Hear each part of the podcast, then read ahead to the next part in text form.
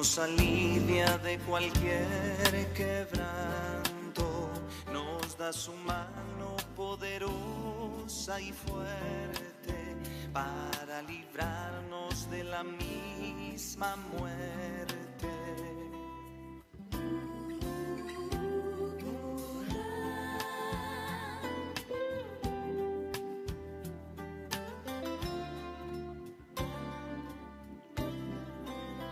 Cuando la noche se aproxima tenebrosa, en elevarle mi oración mi alma se goza. Siento su paz inagotable, dulce y grata.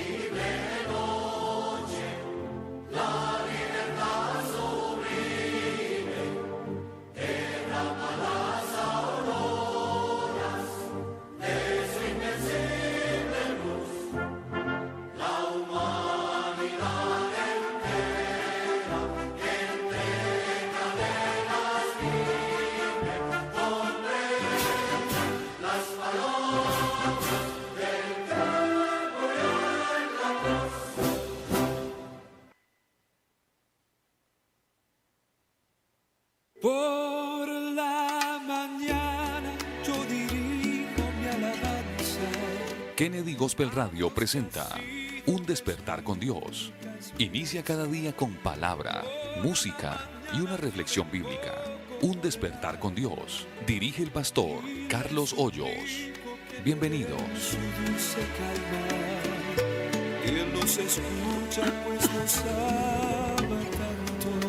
Hermanos y amigos, Dios les bendiga. ¿Cómo amanecieron? Hoy es el último día de la semana y podemos decir con toda certeza que hasta aquí nos ayudó el Señor. Así que bienvenidos a nuestra sintonía. Aprovechemos al máximo la oportunidad que Dios nos está dando y bueno, disfrutemos de la bendición de Dios, que es la que enriquece y no añade tristeza. Estoy dando la bienvenida a la mesa de trabajo. Mi estimado Michael, Dios lo guarde como le acabo de ir. Mi pastor, Dios lo bendiga. Bueno, gracias a Dios, muy bien. Un sábado más acá que estamos nuevamente, así que todos bienvenidos. Es una bendición poder estar en, en esta mañana y que ustedes se puedan conectar en esta mañana a compartir este mensaje, a escuchar y aprender de la palabra del Señor. Así que todos bienvenidos y como siempre lo es el programa, una bendición para cada uno de nosotros lo será en esta mañana con la ayuda del Señor. ¿Sabe usted que en Bosa tenemos audiencia total? Allí nos escuchan, tenemos cualquier cantidad de oyentes y bueno, vamos a darles un saludo muy especial a todos ellos, como a nuestros hermanos allá en el Popular, en la ciudad de Medellín, un abrazo fraterno para el pastor y su familia y toda la iglesia, a nuestros seguidores en el Huila, en Europa, a través de Celestial Estéreo. Allá nos están escuchando a esta hora, porque nuestro hermano que lidera el proyecto radial allí, pues siempre se conecta y comparte a todas las estaciones, ya sean en AM, FM, online, que nos están retransmitiendo. Vea, para todos ustedes nuestro más sincero saludo y deseo de que Dios los bendiga, los ayude, los prospere, los guarde. de verdad que haga resplandecer su rostro sobre cada uno de ustedes. Mi estimado Felipe, Dios le bendiga. Mi pastor, ¿cómo está? Dios le bendiga. Muy contentos de estar aquí esta mañana compartiendo con cada uno de nuestros, eh, de con cada uno de nuestros hermanos que hacen conexión desde cualquier lugar. Esperamos que la bendición del Señor sea con ellos y saludando de manera especial aquí a cada uno de los hermanos que hacen parte de la mesa de trabajo, a los muchachos del máster y a todos. Muy contento porque el Señor, gracias a su misericordia, me permite cumplir años hoy, pastor. Estamos cumpliendo un año de casados hoy. ¡Wow!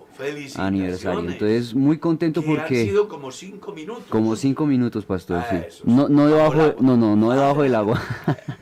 no, gracias al Señor porque en el Señor se cumplen sueños y el. Señor me bendijo con una maravillosa mujer, servidora de Él, así que estamos muy contentos esta mañana y en decirle a nuestros oyentes que claro que sí, en el Señor se cumplen sueños, confíen en el Señor, que el Señor los lleva aún más allá de lo que ellos pueden imaginar y pueden pensar. Es verdad, con Dios siempre es así.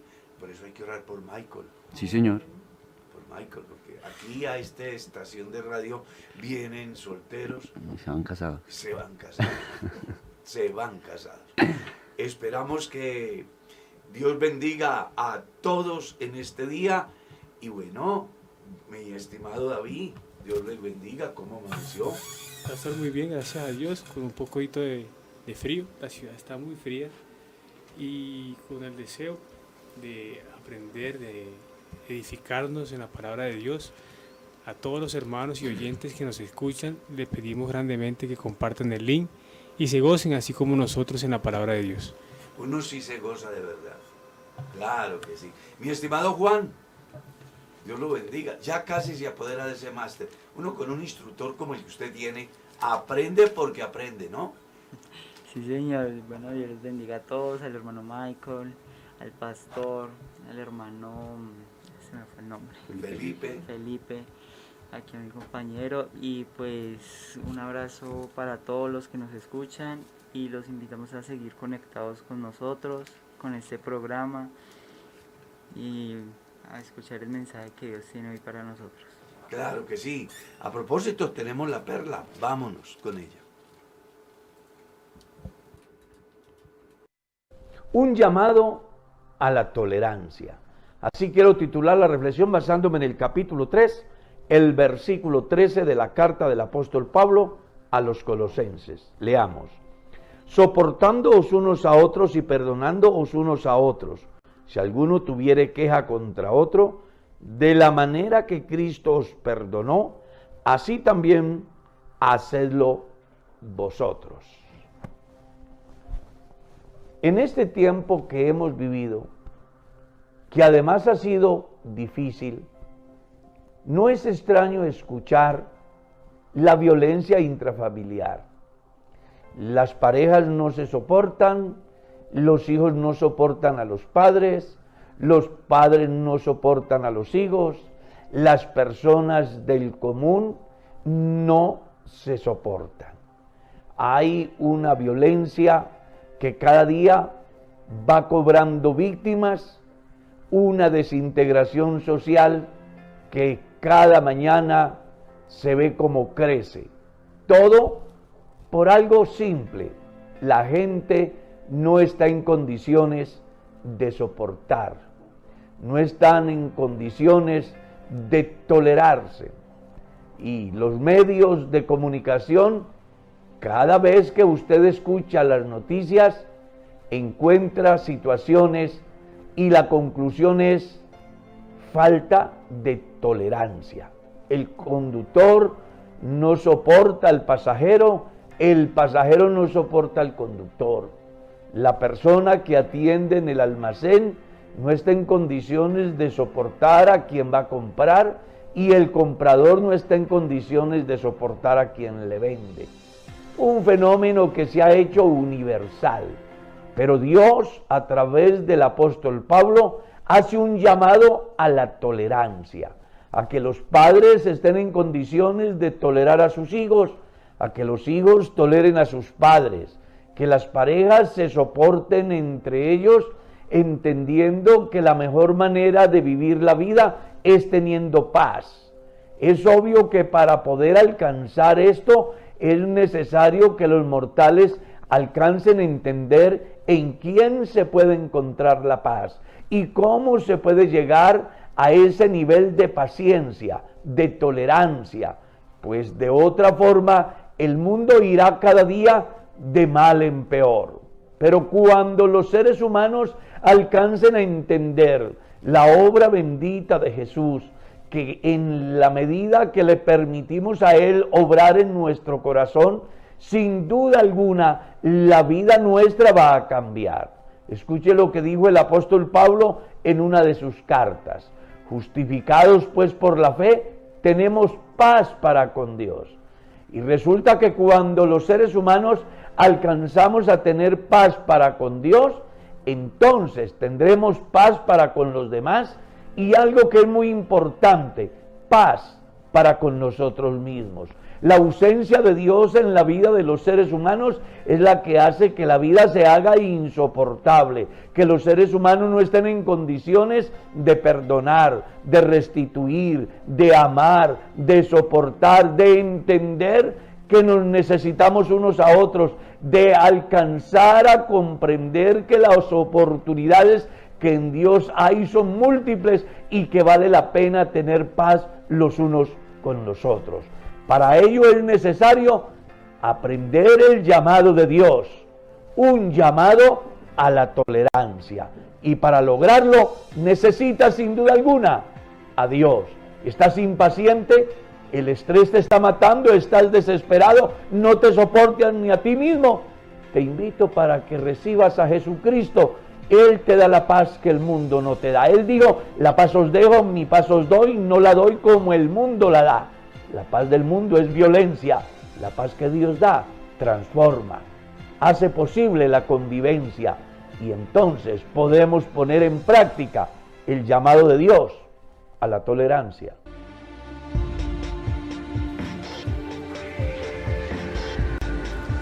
Vamos entonces a abrir la palabra de Dios. Espero que usted tenga su papel y lápiz. Y vamos a estudiar el capítulo 12 versos 12 y 13 del libro del Éxodo. Mi estimado May. Así es, pastor, dice de la siguiente manera, pues yo pasaré aquella noche por la tierra de Egipto y heriré a todo primogénito en la tierra de Egipto, así de los hombres como de las bestias, y ejecutaré mis juicios en todos los dioses de Egipto, yo Jehová. Y la sangre os será por señal en las casas donde vosotros estéis, y veré la sangre y pasaré de vosotros, y no habrán vosotros plaga de mortandad cuando hiera la tierra de Egipto. Permítame hacer un comentario de los textos anteriores, porque hay algo muy importante y es los tipos que vamos a encontrar en el Éxodo y comencemos por decir que algunas figuras que aparecen en el Éxodo están relacionadas con lo que sería Jesús. Por eso uno mira en las cartas, por ejemplo, la carta a los colosenses y la carta a los hebreos, donde uno descubre que el mismo escritor enseña que muchas aquellas cosas que se dieron en el tiempo del el éxodo estaban mostrando la persona de Jesús. Y al mirar el capítulo 12 del verso 1 al 11, encontramos tipos muy claros como es el Cordero, es tipo de Cristo. Pero alguien dirá, ¿y qué es un tipo? Bueno, un tipo es algo así como una figura de ayer que muestra lo que ha de suceder en el futuro. ¿Ya? Y el Cordero Pascual está relacionado precisamente con Jesús en varios aspectos. Uno, que representa libertad. Dos, que debía de ser sin defecto. Tres, que debía morir. Y además presentaba también lo que, o representaba también lo que sería la estadía de Jesús en la tierra frente a todos aquellos que se oponían cuando se hace alusión a comer sus carnes con hierbas amargas, Amargas. planteando la amargura del Cristo que iría a sufrir. Por eso dijimos que aquí en este libro encontramos varios tipos. Igual la masa que debía de ser sin levadura es un tipo de la vida del cristiano que está llamado a vivir su vida sin contaminación. Pablo, escribiendo en la primera carta a los Corintios, en su capítulo 5, convoca a los creyentes a ofrecer la Pascua a Dios sin levadura de pecado, de inmundicia, de contaminación. Y dice, porque vuestra Pascua, que es Cristo, ya fue sacrificada. Entonces, eso como para que tengamos en cuenta algunos tipos muy importantes. Y cuando entramos ya aquí al capítulo, al versículo 12, nos damos cuenta que Dios usa la figura que era usual en, en esas culturas y era la de los esclavos. La diferencia aquí es que la marca no irá en el esclavo, sino en los postes y en las puertas. Dice, esto será por señal, que ha de haber sangre en los postes y en las puertas de las casas, y cuando pase el ángel de la muerte, simplemente va a encontrar que ahí hay primogénitos israelitas. Y entonces él pasará de largo. Por eso Pascua quiere decir pasar de largo o pasar por encima. Eso quiere decir la palabra Pascua. Ahora, algo que también debemos de tener en cuenta en este importante estudio es que así como el enemigo ha marcado a la humanidad con sus prácticas pecaminosas y los llevará a una marca definitiva en el tiempo venidero, como lo menciona Apocalipsis capítulo 13, el verso 17 y 18, que es una figura igualmente tomada de los esclavos. Se les ponía una marca visible y esta decía a quién pertenecía el esclavo. Así también Satanás marca a los suyos para decir que le pertenecen y en ese caso la marca es el pecado en la vida del hombre y que en un futuro, después de que la iglesia se vaya, se va a hacer muy común en la humanidad porque vendrá un sistema que impondrá un número que según dice Apocalipsis es el 666 y que como si fuera poco, va a ser la identificación con el Estado, porque si no tienen ese número, no podrán comprar ni vender, ni tendrán acceso a, a salud, ni a ninguno de los derechos de los seres humanos. O sea que esa marca que comienza con la transgresión del hombre en el principio llegará a unos estados supremamente complejos, de tal forma que si nadie, si una persona no tiene ese número, pues va a estar marginado, así puede producir mucho, no le van a comprar, así pueda comprar mucho, no va a poder. Todo va encausado. Y la tecnología del último tiempo, pues así lo enseña. Recuerde que la principal marca de Satanás en la vida del hombre es el pecado y que trae unas consecuencias muy nefastas hasta el día de hoy que se llama la muerte. El pecado entró por un hombre y por el pecado la muerte y así la muerte pasó a todos los hombres por cuanto todos pecaron. Y por cuanto todos pecaron, dice el escritor consagrado, están destituidos de la gloria de Dios. Así que esa marca del pecado hasta hoy afecta a la humanidad y la seguirá afectando hasta el momento en que se cumpla todo lo que está escrito que ha de cumplirse. Pero cuando entramos a los que Dios marca, pues también es interesante mirar cómo Dios protege a los suyos de toda tragedia a través de una marca, ¿no? Y en este caso era en las casas. Los primogénitos que estuviesen en una casa donde hubiese esa marca de sangre, pues simplemente el ángel decía, aquí viven hijos de Dios. Y entonces seguía de largo. Argumentando esto como en el proceso de la vida se ha venido dando, se está dando y se dará. Entonces uno va a encontrar en la muerte de los culpables, según el libro de Ezequiel capítulo 9, como antes de aquella gran mortandad, Dios manda a marcar a aquellos que no se han contaminado, que han sido fieles. Y de esa manera evita que aquellos perezcan. Luego cuando uno mira el libro de Apocalipsis capítulo 7, Dios tiene un remanente muy importante de 144 mil israelitas, los cuales también van a ser marcados. Se les va a poner un sello que hará saber que pertenecen a Dios y que les brinda de alguna manera inmunidad frente al mal, para que así puedan ejercer el ministerio del testimonio y de la predicación durante el periodo de la semana 70 de Daniel, o lo que nosotros llamamos como gran tribulación.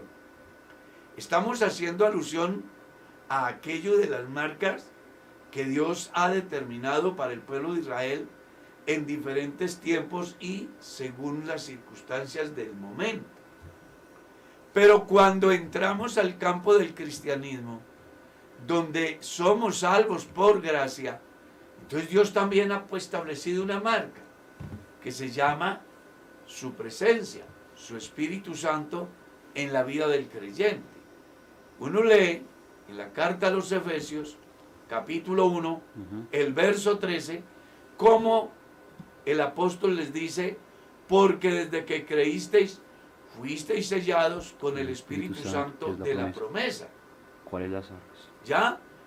Y es muy importante que los cristianos del último tiempo comprendan junto conmigo que en medio de una sociedad llena de maldad y de pecado, Dios tiene un pueblo que le ha puesto su marca. Y su marca es su presencia en la vida de cada creyente. Imagínese usted que cuando se vinieron las diferentes adversidades sobre la vida de Pablo en Galacia, ustedes recordarán lo que él les dice a quienes le querían hacer la vida imposible. De aquí en adelante, que nadie me cause molestias, porque yo traigo en mi cuerpo las marcas del Señor Jesús. Y eso es importante, porque Juan va a decir en una de sus cartas, el que es de Dios, el maligno no le toca. Hay una investidura, hay una autoridad, hay algo que aísla al cristiano del pecado. Y según dice la escritura, es nada más y nada menos que la presencia de Dios. Y ahí entonces el por qué cada creyente en cualquier lugar del mundo debe de preocuparse por ser morada del Espíritu de Dios, templo del Espíritu Santo, y que además se refleje a través de sus diferentes expresiones que no solamente le representan convicción a quien tiene estas vivencias, sino que también repercuten bendición para los que están en derredor suyo. Porque como ya hemos leído en la carta a los Corintios capítulo 12, pues nos damos cuenta que hay cualquier cantidad de dones y que en el capítulo 14 enseña que son dados para edificación, exhortación y consolación.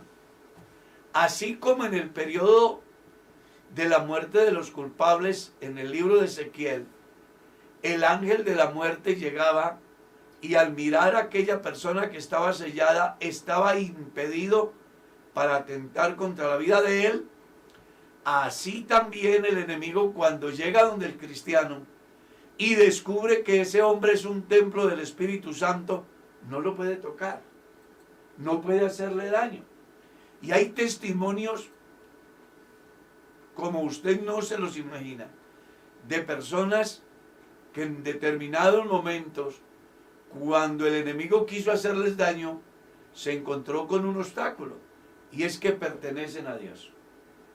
Y el que es de Dios, el maligno no le toca. He ahí una de las razones por las cuales yo he fundamentado mi tesis con respecto a aquellos que en determinados lugares viven echando fuera demonios. En los templos aplagados de demonios. Los cristianos aplagados de demonios según el pensamiento de ellos. Usted escucha sus transmisiones, va a sus reuniones y uno dice, venga, ¿será real un lugar para Dios? ¿El culto que se oficia ahí es para Dios? Si es para Dios, ¿por qué tan aplagado de demonios? Y entonces le dice a uno la Sagrada Escritura que lo que pasa es que viven totalmente contrario a lo que la Biblia dice. Porque el que es de Dios, el maligno, no le toca. Un creyente lleno del Espíritu Santo no tiene por qué estar temiendo a que el diablo lo va a poseer. No tiene por qué pensarlo. Que un espíritu malo se va a meter en su vida no debe de existir ese pensamiento. Porque ya la Biblia dice, el que es de Dios, el maligno no le toca. Y el que se ha vestido de la armadura de Dios, pueden venir los dardos encendidos del diablo. Pero al darse con esa vestimenta que representa la unción en todas sus expresiones en la vida del cristiano, esos dardos se apagarán y no podrán hacerle daño al creyente. Ojalá que usted lo entienda. Y eso es lo que le va a garantizar al cristiano hoy el poder permanecer en Cristo hasta que Él venga, como le representaba al pueblo israelita, ser salvo de la muerte que amenazaba a causa de el que venía a destruir aquella noche. ¿Y cómo lo entendía? La sangre será por señal en las casas donde vosotros estéis. Y dice, y veré la sangre, y pasaré de vosotros. Y veré la sangre, y pasaré de vosotros, y no habrá en vosotros plaga de mortandad cuando hiera la tierra de Egipto definitivamente estar bajo las enseñanzas de Dios, vivir bajo lo que Él enseña, representa seguridad al cristiano. El escritor consagrado dice, el impío huye sin que nadie lo persiga. El justo está confiado como un león. Y el salmista decía, el que habita el abrigo del Altísimo mora bajo la sombra del Omnipotente. Y cuando vino la dificultad, él dijo, alzaré mis ojos a los montes, ¿de dónde vendrá mi socorro? Los habitantes del mundo para aquel tiempo siempre tenían el brazo de carne en el cual se apoyaban, pero el rey llega a la conclusión que su fortaleza, su protección, su apoyo está en Dios. Y es una enseñanza que si es cierto que está muy relacionada con el pueblo de Israel, no es ajena al cristianismo. El cristianismo debe de estar protegido por Dios. Debe de estar bajo la sombra de Dios, bajo el abrigo de Dios. Debe de aprender a caminar bajo el cuidado de Dios. No hay cosa más linda que uno poder salir y entrar siempre acompañado de la presencia de Dios. como lo dijo el mismo Jesús en el Evangelio, ¿no? He aquí, yo estoy con vosotros todos los días hasta el fin del mundo. Y usted sabe que cuando Dios está con uno, no importa lo que tenga que enfrentar, lo que tenga que vivir. Ya ustedes leyeron la enseñanza. La barca en medio del mar. Fuertes son las olas y la tempestad violenta. Pero ahí está Jesús. Él tiene el control. Puede ser que a usted le toque sus, enfrentar situaciones similares. Pero nunca olvide que si tiene a Dios, usted estará seguro. Pedro se salvó de ahogarse porque en el momento de crisis llamó al Señor y ahí estaba Jesús para levantarlo. Los discípulos preocupados por la tormenta van y llaman a Jesús y él se levanta, reprende el mar, reprende el viento y hay gran bonanza. Así que hoy hay un llamado interesante a los cristianos para que no teman a los desafíos, no se dejen mm, intimidar de las amenazas del enemigo. Recuerde, Jehová es mi luz y mi salvación. ¿De quién temeré? Jehová es la fortaleza de mi vida. ¿De quién he de atemorizarme? Jehová es mi pastor. Nada me faltará. ¿Quiere más? Es que la Biblia está llena de promesas para los hombres que aprenden a creer en Dios, a creerle a Dios, a confiar en Él, a esperar en Él. La Biblia textualmente dice, todos los que miraron a Él fueron alumbrados y sus rostros no fueron avergonzados. Y yo quiero que nos detengamos un poquito y tratemos de montar un escenario. Va el ángel de la muerte generando dolor en todos los primogénitos de Egipto. Pero es obvio que antes que eso se dé, el mensaje de los israelitas debió de difundirse. Y sin duda alguna, muchos egipcios, amigos de los israelitas, niños contemporáneos de los primogénitos de Israel, fueron informados. Venga, esta noche va a haber una mortandad y todo primogénito va a morir. Yo me imagino a algunos primogénitos de Egipto diciéndole a su amiguito judío, venga, ¿será que yo me puedo ir para tu casa hoy? Además, ellos ya saben que cuando Moisés habla, las cosas se cumplen. Es muy posible que muchos de aquellos egipcios salvaron su vida aquella noche y luego formaron parte de la, de la peregrinación hacia la tierra prometida. Salvaron su vida en el momento, pero perecieron en el desierto por su incredulidad.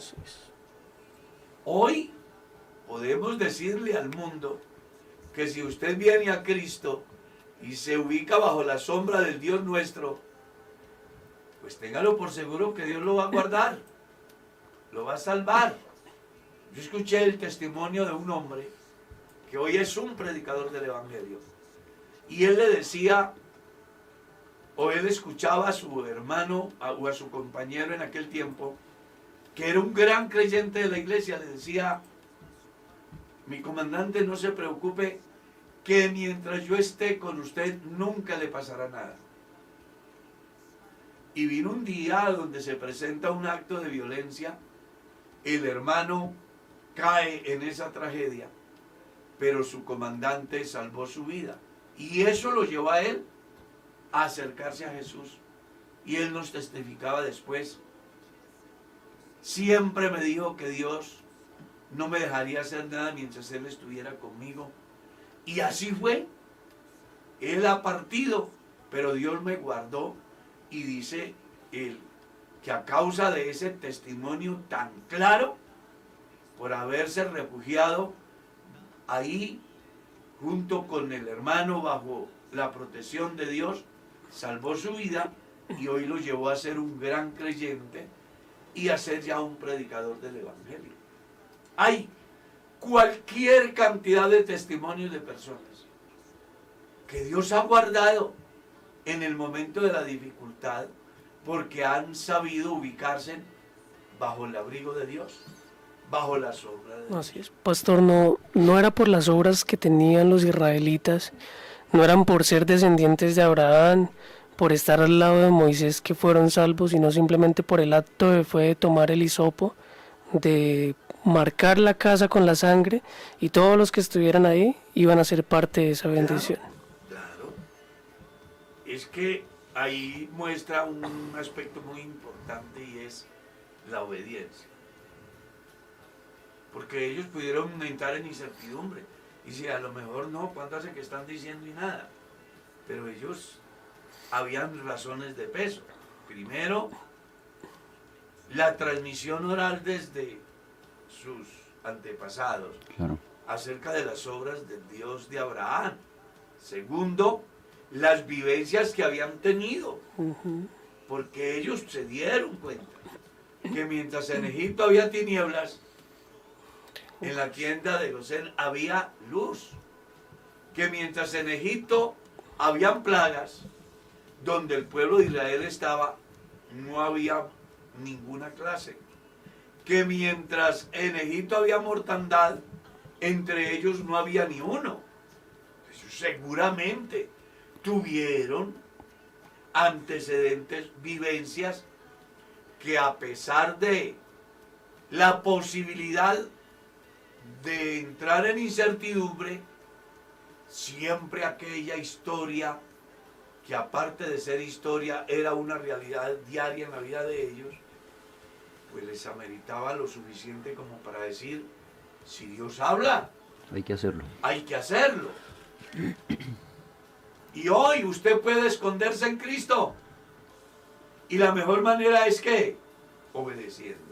es, es parte de la es parte de cómo nosotros exteriorizamos y nosotros decimos que tenemos una convicción firme y dependemos de Dios, ¿no? La obediencia.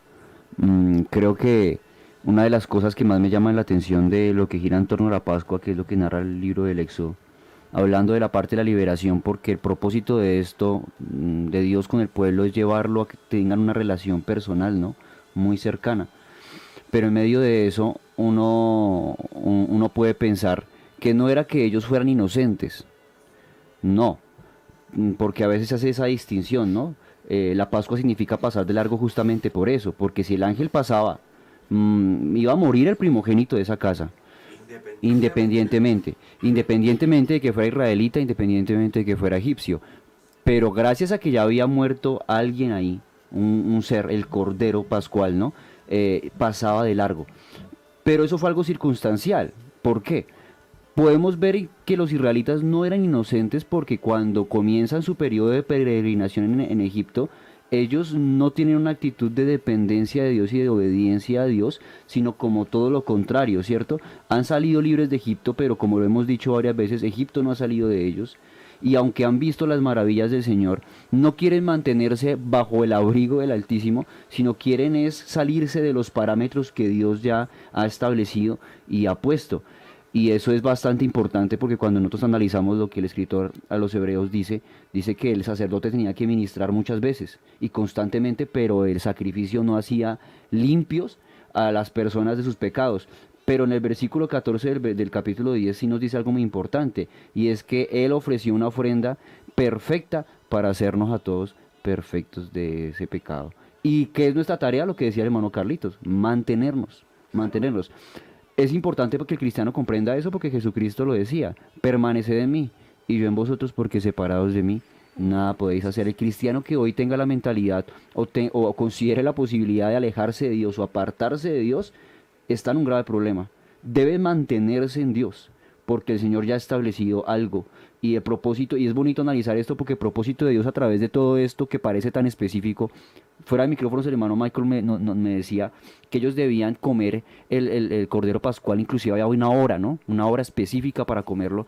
Y todos esos parámetros específicos giran en torno al propósito de Dios que era que su pueblo se pudiera eh, relacionar directamente con Él porque antes no podían hacer eso. Yo lo escuchaban de una manera externa, como lo decía el hermano Carlitos, era tradición oral. El Dios de mi padre Abraham, de Jacob, de Isaac, a mí me contaron. Ahora la oportunidad que tienen en Dios a través de todo esto es poder relacionarse con Él directamente. una vivencia personal.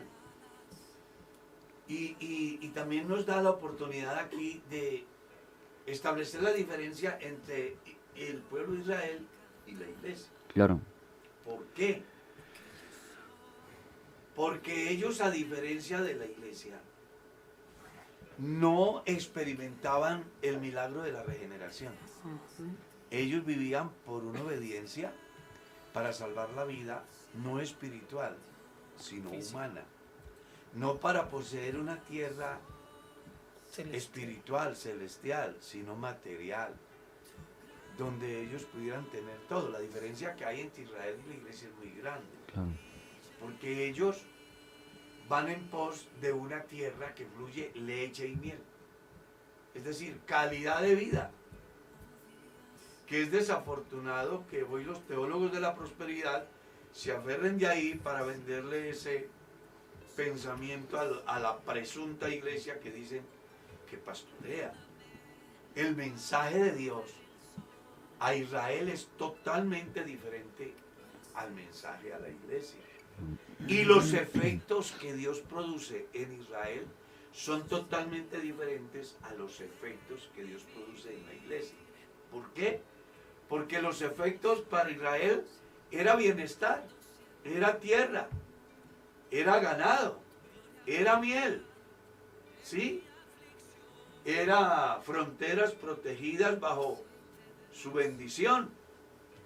Era un pueblo dirigido por una legislación hecha exclusiva para ellos y por Dios. Por eso uno sí se pregunta por qué un cristiano, salvo por gracia, quiere ser judío. Uno no entiende eso, Claro. porque las promesas de Dios para la iglesia son superiores Amén, así es. y de una dimensión maravillosa. Mire lo que Pablo escribe a los filipenses. Él dice, vea, yo tengo mucho de qué gloriarme en cuanto a ser judío. Y hace el argumento que es de la tribu de Benjamín, que es fariseo, que es irreprensible, que aventajaba a los demás. Él tiene cualquier cantidad de motivos para decir, yo soy un privilegiado por pertenecer al pueblo de Israel. Pero cuando tiene el encuentro personal con Dios, el chip se cambió. Porque ahora él no camina por vista, sino por experiencias que se han dado en su vida. Yo iba de camino y él me apareció. Y él me dijo, y él me enseñó, y él me envió, y le cambió su mente. De tal manera que lo que para él era ganancia, ahora, a causa de la regeneración por el Espíritu Santo, dice, realmente yo estaba pegado, era de nada. Yo estaba era aferrado de cosas que, que, no, que no valían la pena comparado con lo que Dios tiene. Por eso es que uno lee en la carta a los filipenses y Pablo les dice, vea, nuestra ciudadanía no está aquí. Amén, así es. Que era el común denominador de los judíos.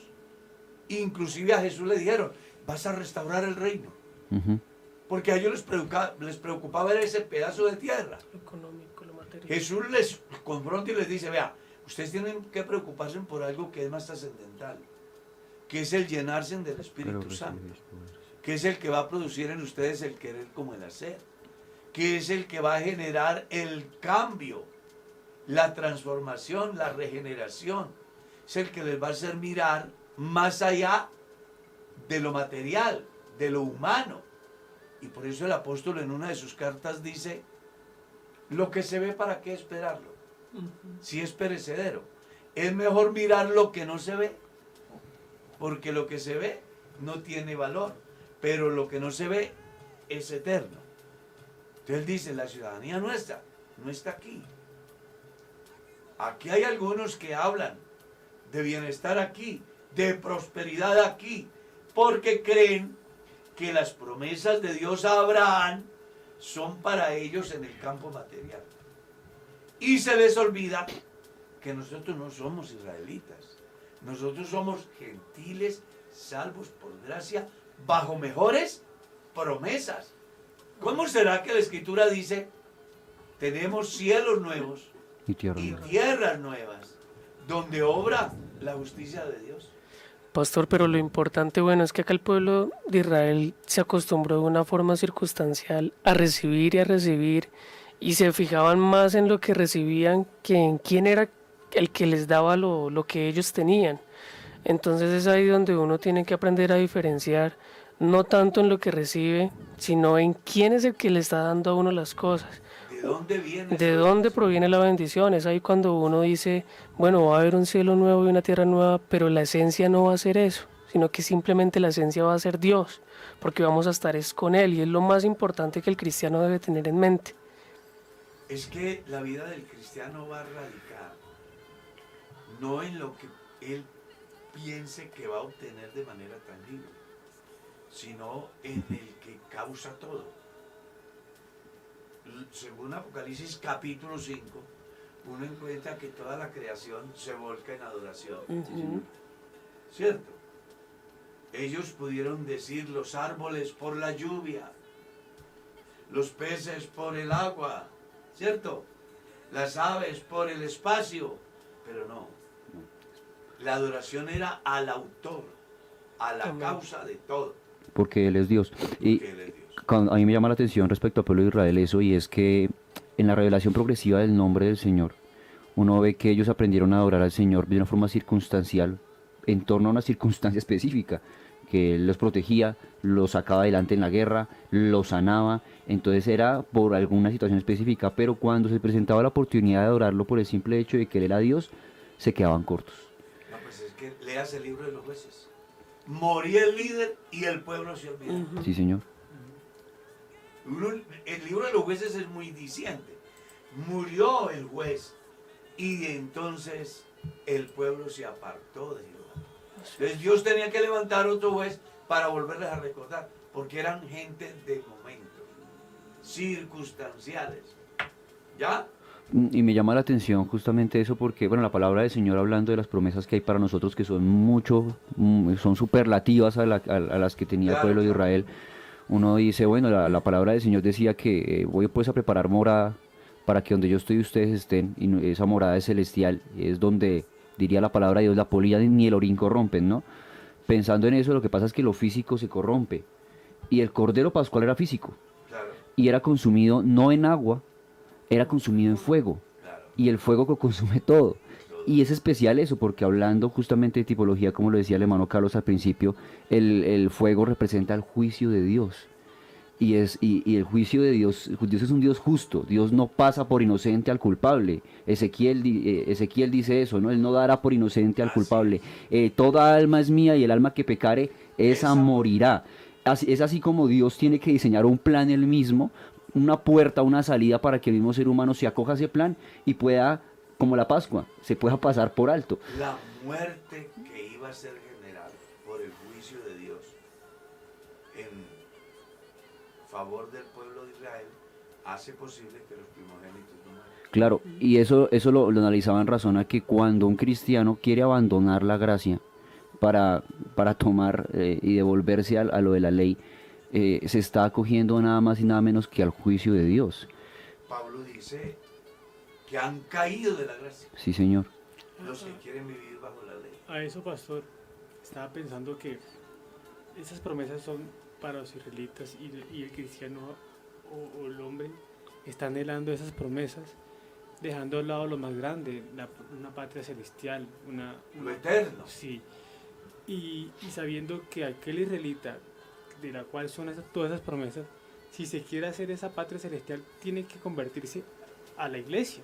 Al, al cristianismo. Sí, o sea, viéndonos desde ese punto, nosotros tenemos una, una promesa mucho más grande porque nuestra promesa es en el cielo, nuestra promesa es con Él. Y aquel israelita que también quiera hacerse parte de esa promesa, tiene que también convertirse al cristianismo o a Dios. Es que para ser salvo solamente puede ser por medio del Señor Jesús. Sí, señor. No hay otra manera.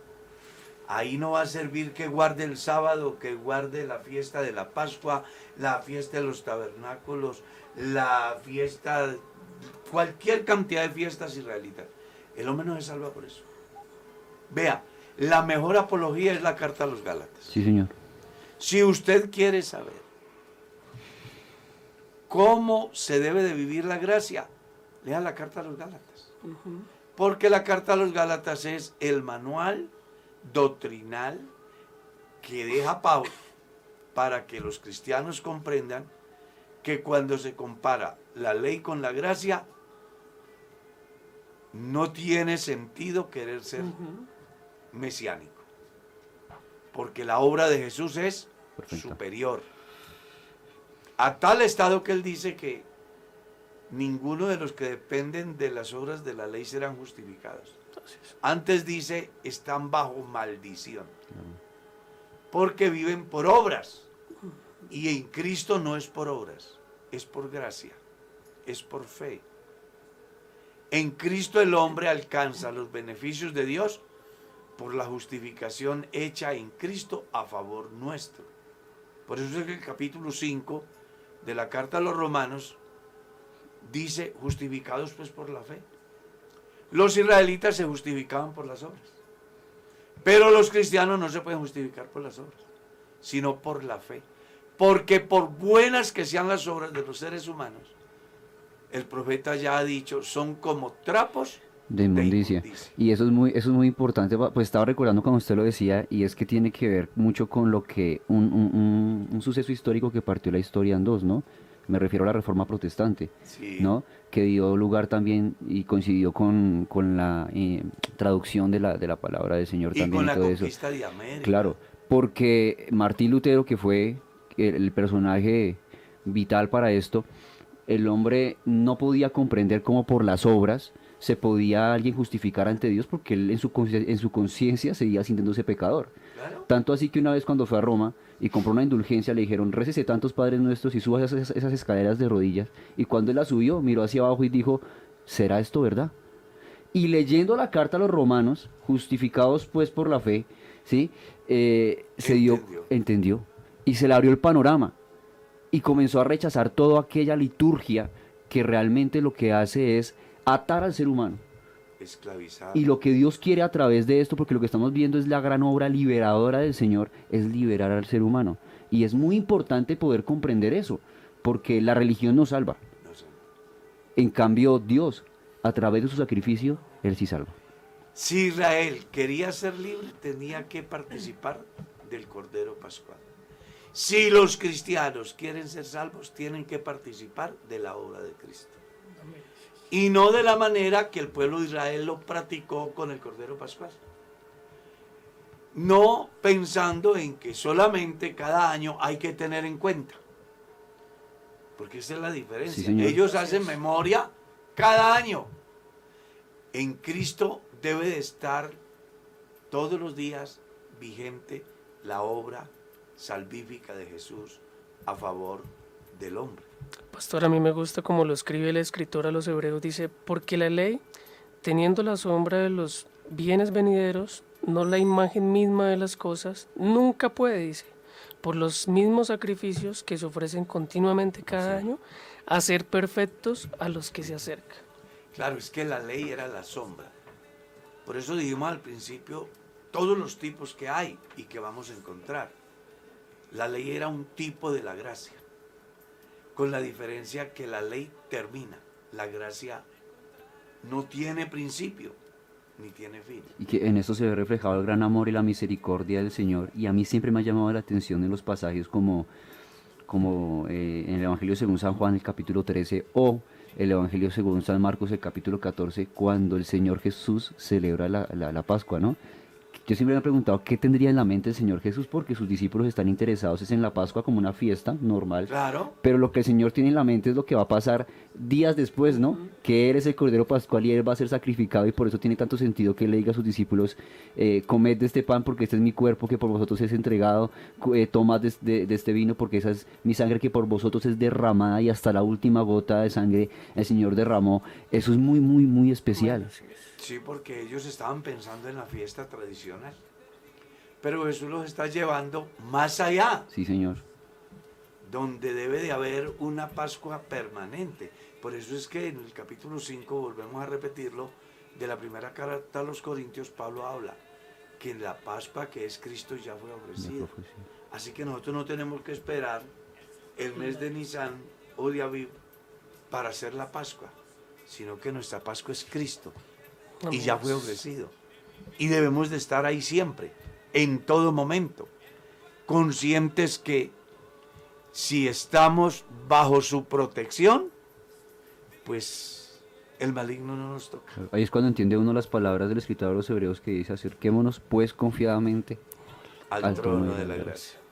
Y hagámoslo mediante el camino vivo y nuevo que Él nos abrió a través de la rotura del velo. Esto es su Carne. carne. El tiempo se nos fue. Vamos a orar por las personas que piden oración. Hay muchas personas necesitadas y vamos a pedirle el favor al hermano Felipe que nos ayude. Hay enfermos, hay gente que está cruzando diferentes dificultades. Oremos para que en su gracia Dios obre. Señor Jesús, eterno Salvador, eres tú el Dios de toda gracia, el Dios de todo el poder, el Dios creador del universo, quien ha hecho una obra maravillosa, salvadora, para que podamos estar cercanos a ti, Señor.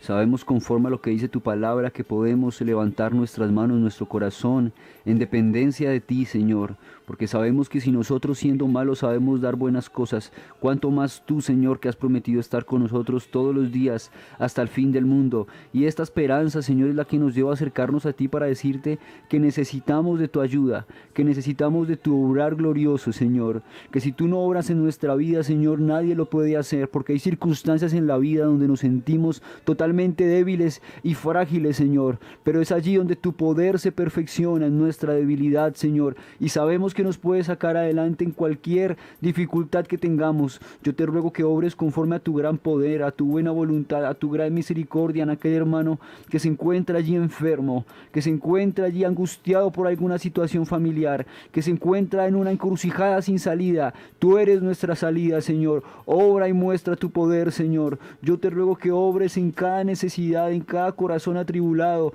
que obres, Señor, de manera especial en aquel que humillado hoy levanta su voz, Señor, y desde su corazón con sinceridad pide tu ayuda, Señor. Obra y ser propicio, Señor, a cada necesidad. Obra, Señor, y ser propicio a cada corazón atribulado. Yo te lo ruego en tu glorioso y no, en tu glorioso y santo nombre, Señor. Confiamos en ti, Jesús. Sabemos que tú, Señor, nos vas a guiar aún más allá de la muerte y nos llevarás en medio de este proceso que tal vez estamos viviendo, Señor, a ser mejores hijos tuyos, mejores servidores. Confiamos en ti, Padre celestial, en tu glorioso y santo nombre, Jesús. Amén, amén.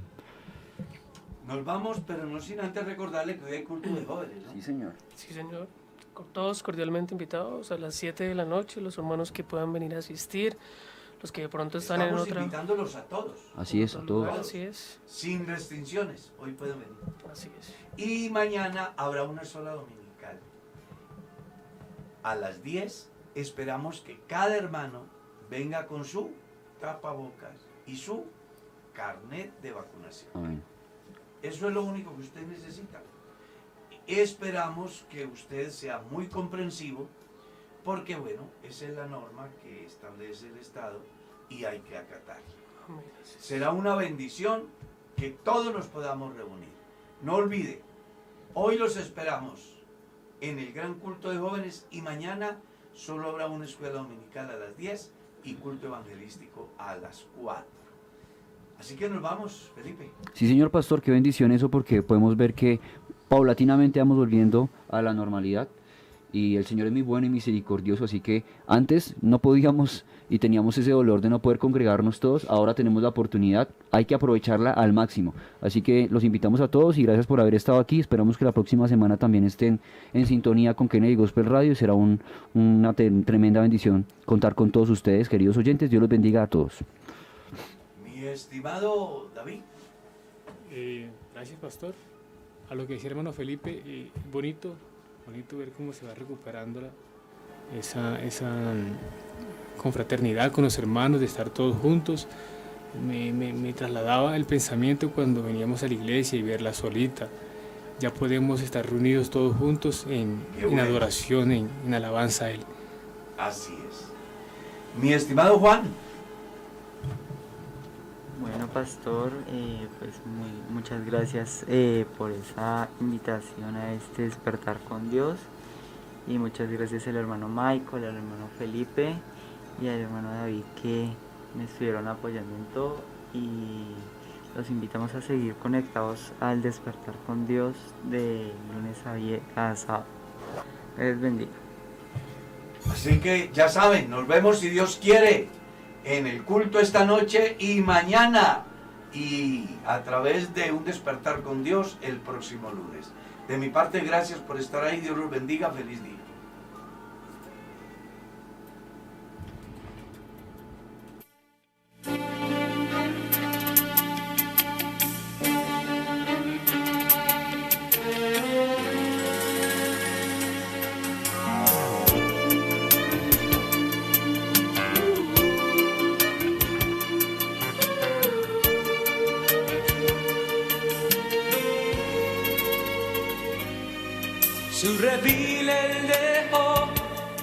Para buscarme allí donde yo me había perdido.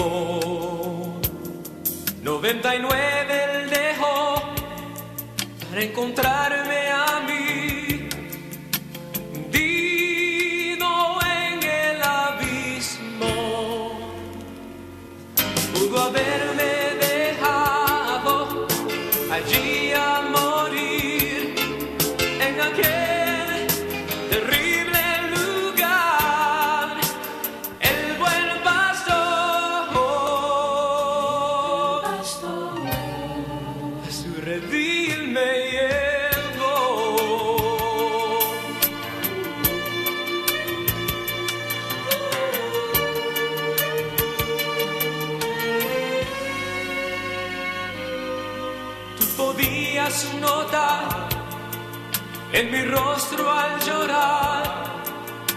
perdí toda la esperanza